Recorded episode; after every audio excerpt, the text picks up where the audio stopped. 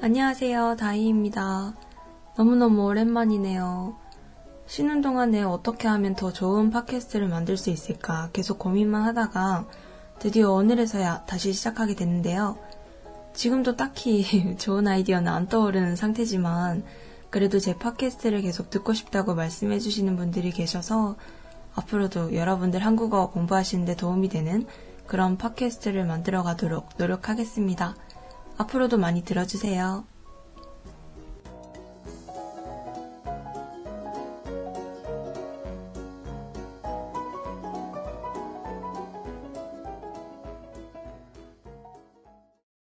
자, 그럼 메일 읽어드릴게요.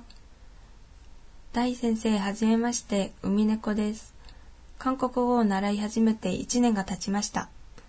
ただ興味で勉強しているので、なかなか韓国語は身につきません。 でも、とにかく韓国語を使いたいので、最近は韓国の友達と LINE で韓国語で会話するよう努めているのですが、相手にちゃんと伝わっているのかいつも心配です。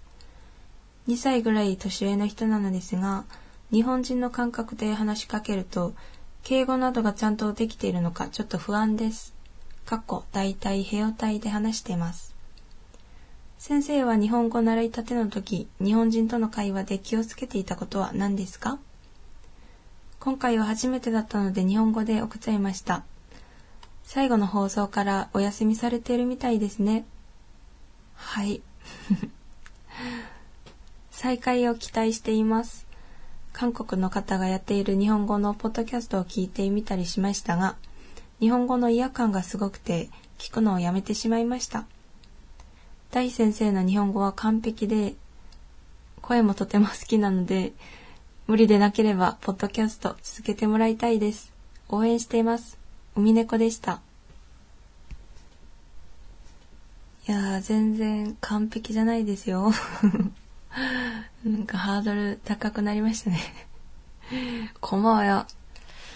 うん、日本人との会話で気をつけていたこと、なんですかね。敬語は私ももちろん大丈夫かなって思うことが多いですね。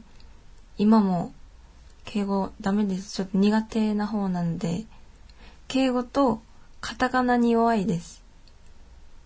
日本にいるときは高校を卒業したばかりの頃だったんで、どこに行っても自分が一番年下で、気をつけようって頭の中では思ってたんですけど、やっぱり難しいですね。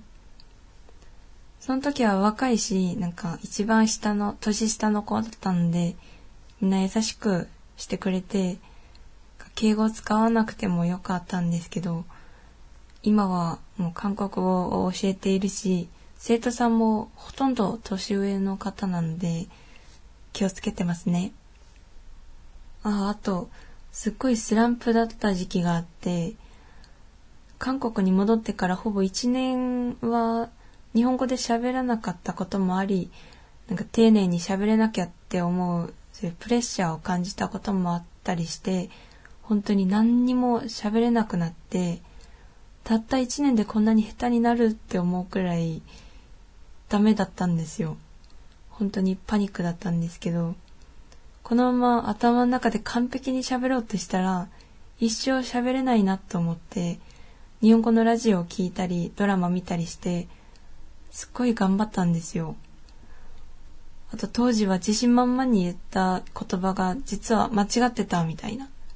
後で思い出すと恥ずかしい思い出がたくさんあるんですよ、本当に。まだ記憶に残るのは、友達と制服か洋服の話をしてて、が服を着るの、着るって単語を着ないって言うべきだったのに、切らないとか言って、なんか、喋ってて変だなって思いながら後で調べたら、そうだ、着るの否定は着ないだったみたいな。それでもなんとなく会話続けてくれた友達に今は本当に感謝しています。間違った文章を直してもらうと結構自信なくなっちゃうじゃないですか。私結構落ち込む方なんですよ。今日なんか日本語ばかりですいません。とりあえず外国人だから許されるってのも多いので、間違ったら間違ったで、本当なんか理解してもらえるのがたくさんあるので、不安に思わず言いたいことは全部言った方がいいと思いますよ。あと、これは韓国を勉強している皆さんに言いたいことなんですけど、発音とか指摘されても落ち込まないでくださいね。いくら発音が良くても、相手が言っていることがわからなかったり、聞き取れなかったり、返事できなかったりすると、会話は続かないので、会話で本当に大事なのは、イントネーションと表現力だと思います。頑張ってください。うん、そして出張で韓国によく行かれる黒田さんからのメールも来ています。お仕事で韓国に行かれる方は、モチベーションは十分だけど、やる気が出ないって方が多かったんですけど、こうやってポッドキャストも探して聞いたり、いろいろ頑張ってらっしゃるみたいで、多分すぐ上達できると思いますよ。今回の出張も頑張ってください。久しぶりのポッドキャストへのメールだったので、皆さんに返信したかったんですけど、なぜか黒田さんからのメールにだけ返信できなくて、なんででしょうかね。携帯から送られてきたメールは返信できないんですかね。よくわからないんですけど。うん、とりあえず頑張ってください。私は今日、海猫さんと黒田さんのおかげで私もやっとポッドキャストを再開することができました。メールありがとうございました。他の皆さんのメールもお待ちしております。メールはブログのメールフォームから送ることができます。ブログアドレスは pn0419.caesar.net です。シーサーは SEESAA です。ツイッターもやっています。アカウントは DAAHEELEE です。韓国語の質問、勉強の悩み、今日あったこと、何でも OK です。では、今日も最後までよろしくお願いします。아오늘은한국어서글이아니라일본어서글인데요 음, 저도 정말 슬럼프 느낄 때가 되게 많아요. 외국어 하나 하는데도 이렇게 고민이 많고 어려울 때가 많은데 3개국어, 4개국어 하시는 분들은 진짜 대단한 분인 것 같아요. 주변에 3개국어 하시는 분들이 꽤 계세요. 기본적으로 영어 하시는 분들 계시고, 뭐 한국어나 중국어 하시는 분들, 일본어 하시는 분들도 계시고. 되게 신기해요, 그런 분들 보면. 아, 그리고 요즘 영어권 나라에 사시는 분들한테서 저한테 한국어를 가르쳐 줄 수 있냐는 메시지가 가끔 오는데, 물론 저도 정말 여러 나라 분들하고도 얘기해보고 싶고, 한국어 가르쳐 드리고 싶긴 한데 아직은 자신이 없어서 죄송하다고 말하고 있어요. 일본어는 정말 나름대로 깊게 공부한 언어라서 제가 어려웠던 점이 또 반대로 한국어를 공부하시는 분들에게 똑같이 어려운 점이 될 수도 있고 서로 공감을 할 수 있는데 영어는 도저히 제 사고방식으로는 이해하기가 어려운 언어라 타이완이나 미국, 프랑스에서도 어느 정도 한국어를 공부하셔서 한국어로 일상 회화가 되시는 분들도 꽤 계셨어요. 되게 신기한 기분이었어요. 되게 외국인들 보면 눈동자 색깔이 다르잖아요. 저희는 일본이나 한국은 눈동자가 까만색이지만 막 초록색, 파란색, 갈색 되게 눈동자 보고 있으면 뭐라 해야 되지? 사람이랑 이야기하는 것 같지 않은 이게 되게 신뢰되는 말인데 되게 뭔가 영화에서나 보던 얼굴이잖아요. 되게 그것 때문에도 잘 못하겠더라고요. 아무튼 그 먼 나라에서도 한국어를 공부하신다는 게 정말 한국인으로서 되게 기쁘기도 하고 뿌듯하더라고요. 지금으로서는 다른 외국어를 공부하고 싶은 마음이 별로 없어요. 마음이라기보다 여유가 별로 없는 것 같아요. 외국어 공부는 진짜 99%가 자기의 의욕이라고 생각하거든요. 솔직히 외국어 몰라도 살아가는데 지장이 없으니까 되게 소홀히 하기 쉬운 부분이죠. 아까 우미네코 씨처럼 취미로 공부하시는 분들은 뭐랄까, 뭔가, 모티베이션이 없잖아요. 그래서 정말 좋아서가 아니면 좀 힘든 것 같아요. 한국어는 대부분 드라마나 케이팝을 좋아해서 시작하시는 분들도 계시지만 제가 가끔 놀랄 때가 있어요. 한국어의 소리가 좋아서 공부한다는 분도 꽤 많으시더라고요. 외국인의 귀로 듣는 한국어 소리 어떤 느낌일까요? 혹시 한국어 소리가 어떤 느낌인지 설명해 주실 분 안 계신가요? 진짜 저는 의미를 아니까 한국 사람이니까 그냥 소리로 들린다기보다 약간 그냥 말이죠. 그 느낌이 없어요.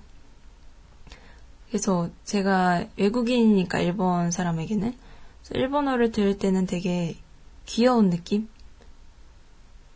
근데 음 반대로 한국 사람은 일본어가 귀여워서 공부하는 사람도 많거든요. 외국인이 한국어 소리를 좋아하는 것처럼 한국인도 일본어 소리를 되게 좋아한답니다. 근데 지금 제가 일본어를 좀 말할 수 있게 되고 나니까 일본어 자체가 귀여운 게 아니라 일본 사람들의 말투나 목소리가 귀여운 것 같아요. 저는 목소리 톤도 지금 듣다시피 낮고 뭔가 한국어를 얘기해도 일본어를 얘기해도 되게 텐션이 안 오르는 목소리예요. 아무튼 한국어 공부할 때 그것도 되게 중요한 점인 것 같아요. 저는 일본어 공부할 때 라디오 되게 많이 들었거든요. 아마 전에도 몇 번 얘기한 적이 있었던 것 같은데, 버라이어티나 드라마 같은 거 보면서 자기, 자기가 따라하고 싶은 마음에 드는 말투와 목소리를 가진 사람이 나오는 그런 방송을 계속 보는 것도 하나의 팁일 수도 있어요. 어, 이 사람처럼 한국어 말하고 싶다 하는 사람을 한 사람 딱 정해서 그 사람이 나오는 방송을 많이 보는 거예요. 그러면 좀 더 한국인스럽고 자연스럽게 배울 수 있으실 거예요. 아, 어제 미용실에 가서 염색을 했는데 지금 계속 염색 냄새 때문에 머리가 아프네요. 저랑 같이 한국어 공부하시는 분들은 거의 아실 텐데요. 제가 머리색을 좀 자주 바꾸는 편이거든요. 어제도 수업하다가 학생분께서 선생님 머리 뭔가 바뀐 거 맞죠? 볼 때마다 바뀌는 것 같은데? 라고 하시더라고요. 옛날에는 스트레스 받으면 헤어스타일을 그렇게 자주 바꿨었어요. 요즘은 딱히 스트레스라기보다 머리 색을 바꾸는 게 되게 습관이 된 것 같은? 다들 있으실 거예요. 뭔가를 하면 기분이 좋아진다거나 스트레스가 사라지는 그런 거. 지금 먹는 거 생각하시는 분들 많으실 것 같은데. 요즘 한국에서 먹방, 쿡방이라고 해서 먹는 방송? 쿡이니까 영어로 요리이죠. 요리하는 방송. 되게 인기예요. 어떤 한 방송에서 맛있으면 0칼로리라고 누가 말해가지고 많은 사람들이 그 말을 믿고 있어요. 먹는 거 좋아하는데 칼로리 때문에 스트레스 받는 여자분들 많잖아요. 저도 요즘 다이어트 한다고 몸에 안 좋은 건 피하고 있는데 정말 맛있으면 0칼로리였으면 좋겠다는 생각이 계속 들더라고요.